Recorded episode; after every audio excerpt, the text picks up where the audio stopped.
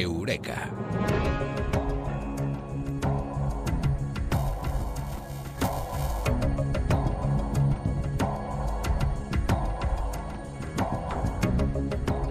Decía Einstein que quedarán cuatro años cuando las abejas desaparezcan. Pues bien, las abejas están desapareciendo y el fin del mundo se está acercando.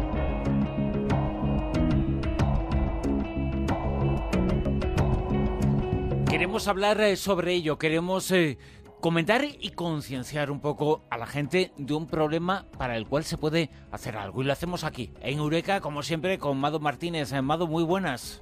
Buenas noches, un saludo a todos. Decía uno de nuestros oyentes con el Modilla Rosavientos en un mensaje en Twitter que si alguna vez llega el fin del mundo quiero que me lo cuente Mado. Pues bien, hoy nos lo vas a contar o por lo menos nos lo vas a anticipar. ¿Por qué las abejas son tan importantes? Pues las abejas son muy importantes y yo tengo una relación muy especial con las abejas porque a mi padre cuando yo era pequeña le dio por la apicultura. Y bueno, le podía haber dado por jugar las cartas o por pescar, pero, pero bueno, le dio por, por las abejas y llegamos a tener 30 colmenas. Era, era algo fascinante. Íbamos todos los fines de semana a cuidar de ellas y bueno, después de tanto cariño, tantos cuidados y tantas toneladas de miel, todo hay que decirlo, pues llegó un día en el que empezaron a morir en masa. Y era muy raro porque pues nosotros las cuidábamos muy bien, les poníamos vitaminas a veces, pero empezaron a morir en masa y las recogíamos a puñados, vamos, entre las manos, los cadáveres de las abejas. Y bueno, sabes que las abejas hay que moverlas, las colmenas, y cometimos el error de traerlas un día en uno de esos movimientos a, mi pueblo, que es un lugar donde el uso de pesticidas y fitoquímicos es bastante común, y se morían todos los días y al final pues nos quedamos sin abejas y jamás pude convencer a mi padre de que volviera a recuperar esa, esa afición, la apicultura, ¿no? Porque me decía, ¿para qué? Para deprimirme viendo cómo se mueren, ¿no? Y lo que le pasó a mi padre es lo que está pasando en el mundo hoy en día porque las abejas se están muriendo en masa.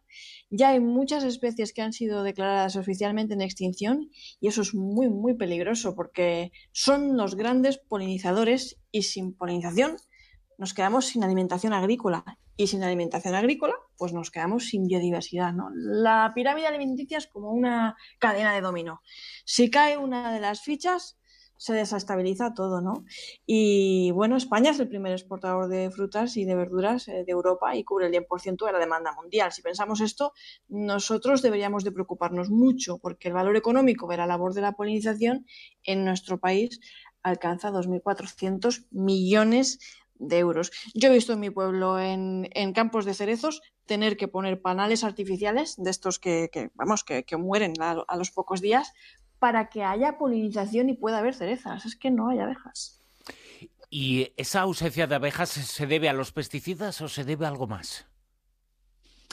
Pues la verdad es que lo que sabemos a día de hoy es que desde la década de los 80 hasta ahora hemos perdido prácticamente la mitad de las colmenas que teníamos. Esto es muy fuerte, ¿eh, Bruno? La mitad de las colmenas. Nos hemos quedado sin la mitad de las colmenas que teníamos.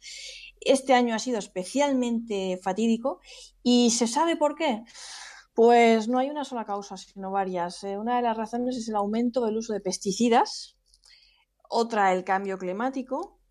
También podemos pensar que las especies extranjeras invasoras están afectando mucho a, esta de, desaparición de las abejas, la destrucción de su hábitat, que no dejamos de, de destruirlo, y también eh, podemos pensar, hay una teoría que cada vez también apunta más al hecho de la contaminación electromagnética artificial, ¿no? que ellas pues se desorientan, no, no, no, no logran orientarse debido a esta artificial, ¿no?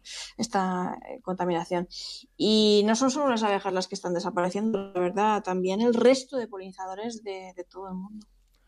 Y si los hombres, si el ser humano tiene parte de la culpa en la desaparición de las abejas, con lo que eso significa que se rompe la cadena alimenticia, que se pierden muchísimas cosas, ¿el hombre, el ser humano, está haciendo algo por remediar lo que se está cargando?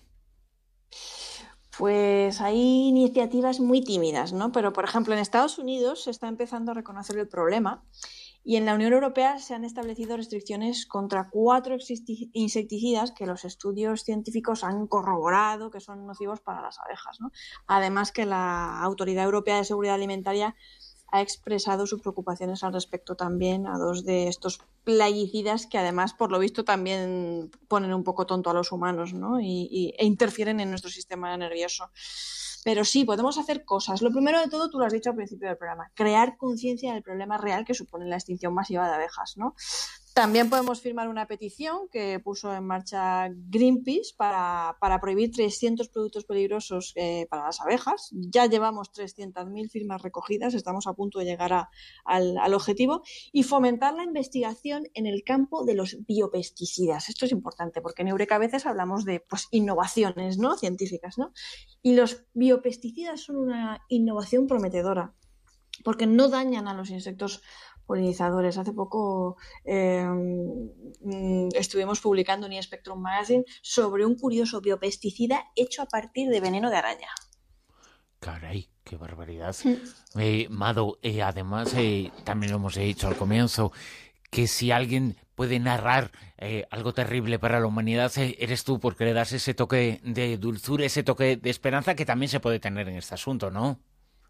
Bueno, yo siempre he dicho, tú lo sabes, Bruno, que si llega el fin del mundo nos abrazamos todos. Pero que nos lo narres tú, para ser abrazado y te damos un micrófono y lo cuentas. Y será un fin del mundo dulce. Un fin del mundo dulce y con mucho amor. Pero fin del mundo al fin y al cabo, ¿no? Pues sí, pero mira, si nos morimos todos nos da menos pena, ¿no? Sí, claro. Por lo menos lo malo es no poder contarlo, no poder dar la exclusiva, ¿no? Claro, claro, pero si lo podemos contar y estamos juntos, pues ya es otra cosa. Hay que volver a hacer caso a personajes como el que citaba, ¿no? Como Albert Einstein, que tenía mucha razón en eso que decía, ¿no? Mm, gran sabio, gran sabio, muy, muy sabio Einstein. Y bueno, que, que en realidad no iba demasiado desencaminado. Creo que la gente eh, debe de ser un poco de consciente. Yo creo que no nos lo terminamos de creer, de verdad. Decir, ah, si desaparecen las abejas no pasa nada, porque, pero, pero realmente es un marrón para el planeta y de los grandes, porque realmente cumplen una función que nosotros no podemos cuantificar ni podemos sustituir artificialmente y desestabilizaría todo lo que es nuestra cadena alimenticia. Además, eh, solo hace falta hacer una cosa, mirar a nuestro alrededor. Hace unos años veíamos abejas volando, ahora es eh, complicado y eso se debe a algo, ¿no? Y es eh, mucho más cercano de lo que nos imaginamos. Abejas y avispas, pero sobre todo abejas, ¿no? Que ya no se ven como antes. Ya no se ven, no, no, es que no se ven, es que ya no están en el jardín. Ni abejas, ni luciérnagas. Yo recuerdo cuando era pequeña, madre mía, anda que no veía luciérnagas yo. Es que es una cosa que no he vuelto a ver en años. Pero lo de las abejas es lo más triste de todo. Me da mucha tristeza.